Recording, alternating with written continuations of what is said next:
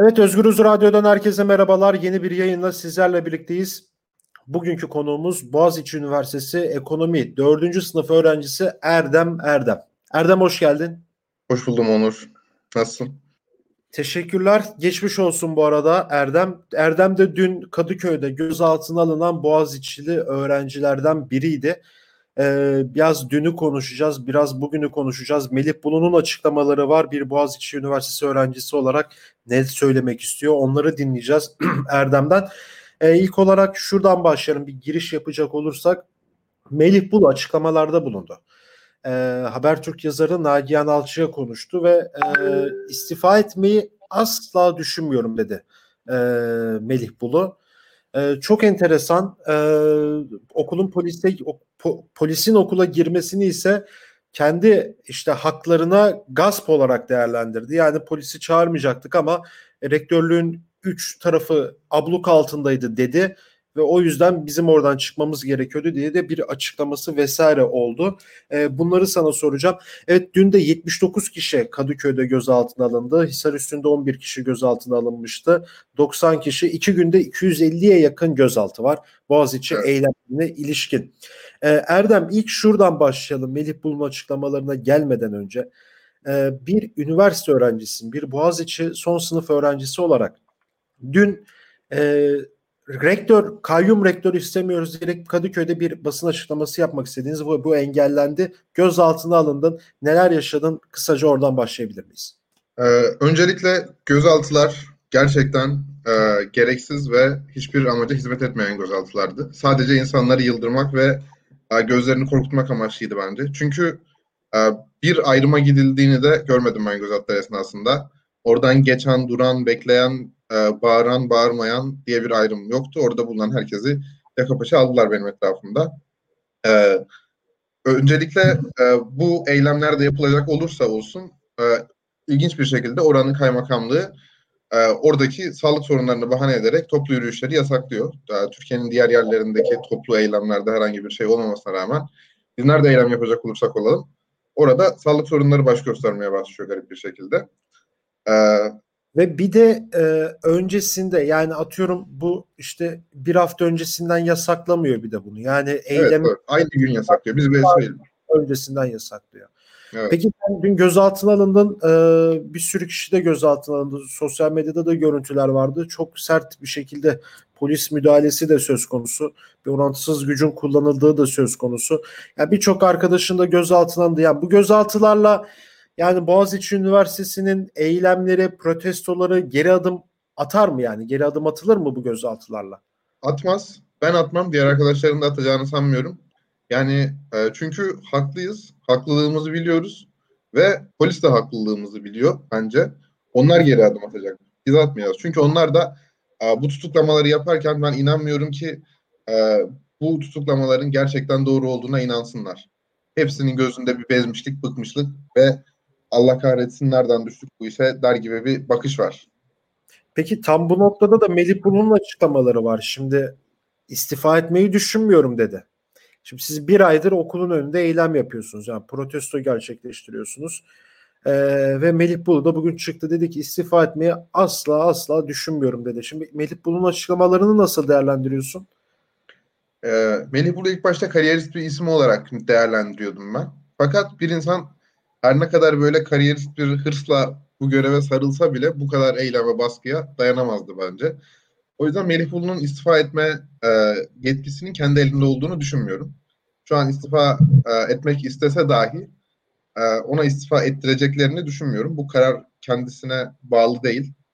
E, biraz daha bu Erdoğan'a ve e, AK Parti hükümetine bağlı bir karar. O yüzden Melih Bulu'nun e, böyle bir kararı kendi başına e, alabileceğini de sanmıyorum açıkçası. Hı hı. E, ve bu cümleleri de muhtemelen e, kendine değil başka bir yerlere güvenerek e, kurduğunu düşünüyorum. Ama şimdi eylemler de devam ediyor. Şimdi hiçbir şekilde istifa etmeyeceğim diyor. Yani bir ortak yol bulunabilir mi ya? Ortak yoldan kasıt şu değil yani tabii ki. Yani söylemek istediğim. Yani biraz rektörlü olayım da daha sonra ayrılırım işte ortak ortam yumuşasın gibisinden söylemiyorum da şimdi siz de kararlısınız abi. Hiçbir şekilde geri adım atmıyorsunuz. Şimdi Melih Bulu da böyle açıklama yapmış. Yani ne yapılmalı yani Melih Bulu'nun istifası için? Yani Melih Bulu'nun istifası için her şey yapılmış durumda. Şu an okulda bir yönetim krizi var. Rektör yardımcısı atayamıyor. Okuldaki işler durmuş durumda neredeyse. Durmadan arkadaşlarımız gözaltına alınıyor. Ee, eğitim öğretim faaliyetleri aksıyor durmadan. Hani bir rektörün yapması gereken şey üniversiteyi yönetmekse Melih Bulu şu an zaten rektörlük yapamıyor. Yani fiili olarak, defakto olarak Melih Bulu Boğaziçi Üniversitesi'nde rektörlük yapamıyor şu an.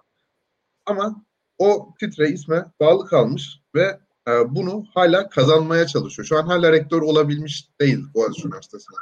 Ve olamayacak da yani. yani bizim Peki. çünkü geri atacak başka bir noktamız yok. Bizi itebildikleri kadar ittiler zaten. Buradan sonra geri adım yok.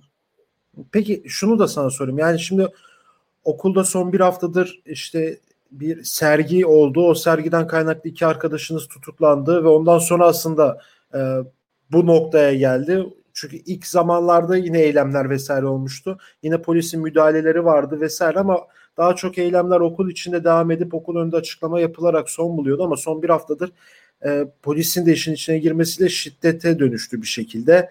E, gözaltılar yani iki günde 250'ye yakın gözaltıdan bahsediyoruz. Çok ciddi bir sayı, çok ciddi bir rakam. E, ve şimdi Melih Bulu da şimdi LGBT'lerle ilgili de bir açıklama yaptı. Ben şöyle diyor yani ben LGBT haklarını savunurum herhangi bir sorunumuz yok diyor ama şimdi tersten de kulübü kapattı. E, bu açıklamalarıyla ilgili ne söylemek istersin? Ya öncelikle ya ciddi bir şekilde hedef gösterme var burada. E, o resimden e, benim de çok hoşuma gitmedi o resim açıkçası. O resim sergisinde gösterilen resim. E, fakat o resim bazı şeylerin bahanesi oldu diye görüyorum ben. E, yani LGBT'lere, e, LGBT bireylere karşı bir nefret e, söyleminin bahanesi oldu. E, bir hedef göstermenin bahanesi oldu ve e, o kulübe dair de bir e, bahane oldu diyebilirim. Çünkü o serginin aslında LGBT kulübüyle e, bir alakası yok. Onlar yapmadı evet. şey yani. Sergiyi yapan kulüp onlar değil. Ama e, onlar kapatıldı. Nasıl Peki. bir bağlantı Yok aslında. Peki bu bu şeyi de sorayım. Yani şimdi bu sergiden sonra yani siz o, okulda herhangi bir sorun oldu mu yani? Okulda sorun oldu tabii. Nasıl oldu? Şöyle oldu. Ee, bazı şeyleri bazı insanlar beğenir, bazıları beğenmez. Bu her şeyin doğasında vardır ve böyledir. Bu tarz evet. tartışmalar da olur.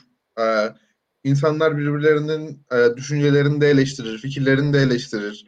E, sanat eserlerini beğenmez, belki çöp olarak bile görebilir.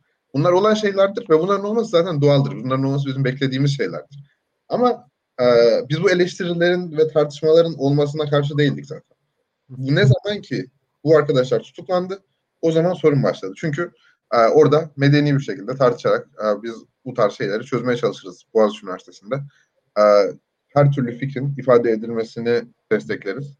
E, bu e, o resme çöp demek de bir ifade özgürlüğüdür Boğaziçi Üniversitesi'nde. O resmi orada e, sergilemek de bir ifade özgürlüğünün e, yansımasıdır. Ama dediğim yani, gibi polis tutuklamalar e, açıkçası bazı hedef göstermelerin ve şeyin bahanesi için kullanıldı. Böyle hani özellikle valiliğin açıklamasında falan da belirtildiği gibi işte LGBTİ bireyleri ve bayrakları falan bulunmuştur gibi sanki böyle suçun sürülmüştür aslında. Ee, bir evet, açıklama durum söz konusu. Peki son olarak şunu sorayım. Yani talepler net aslında rektörlük seçimlerinin yapılması, kayyumun istifa etmesi. Aslında bütün üniversitelerdeki e, kayyumların görevden alınması ve rektörlük demokratik bir şekilde seçimlerin yapılması. Son olarak e, bundan sonra ne yapacaksınız deyip e, sana paslayayım. Bundan sonra ne yapacağız? E, direnişe devam edeceğiz. Aynı zamanda e, bir yol haritası e, ve önerimiz var bizim YÖK'e. E, yakın zamanda e, böyle bir şeyin paylaşılması düşünülüyor belki. E, nasıl olmalıdır üniversite rektörlük seçimleri gibisinden. E, ve e, bunun Boğaziçi'de bir hani başlangıca vesile olup diğer üniversitelerde de e, demokratik bir şekilde üniversitelerin kendi yönetimini kendi belirlediği, e, özgür ve özel bir yapıya sahip olduğu ortamlar e, oluşturmak. Ama bu eylemlerin yani çok böyle net madde madde ifade edecek olursam ilk maddesi kayyum bir rektör, atanmış bir rektör istemiyoruz. Melih Bulu da buna dahil olduğu için onu da istemiyoruz. Ha, ikinci maddesi de bütün bu eylemlerin gözaltındaki arkadaşlarımızın serbest bırakılması. Bütün bu olaylar bu iki maddeyi gerçekleştirmek çerçevesinde dönüyor. Peki, Ve bunu çok... yaparken de e, şunu ekleyeyim. E, gerçekten e, barışçıl yolları e, ve e, şiddetten kaçınmayı yeğliyoruz. Mümkün olduğunca e, kimsenin kılına zarar vermemeye çalışıyoruz. E, yani e, ve öyle de oluyor. E, bunu da e, herkes görüyor bence. Ama ona rağmen e, bizi e, belli yerlere e, çekmeye, belli şeylere e, yaftalarla e, nitelendirmeye çalışıyorlar.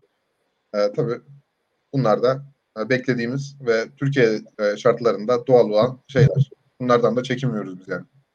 Peki. Çok teşekkür ederim programa katıldığın için. Ben teşekkür ederim Umur söz verdiğin için. Evet, Boğaziçi Üniversitesi Ekonomi 4. sınıf öğrencisi Erdem Erdem konuğumuz bugün Özgürüz Radyo'da. Yayınlarımız devam edecek. Başka bir yayında görüşmek dileğiyle. Hoşçakalın.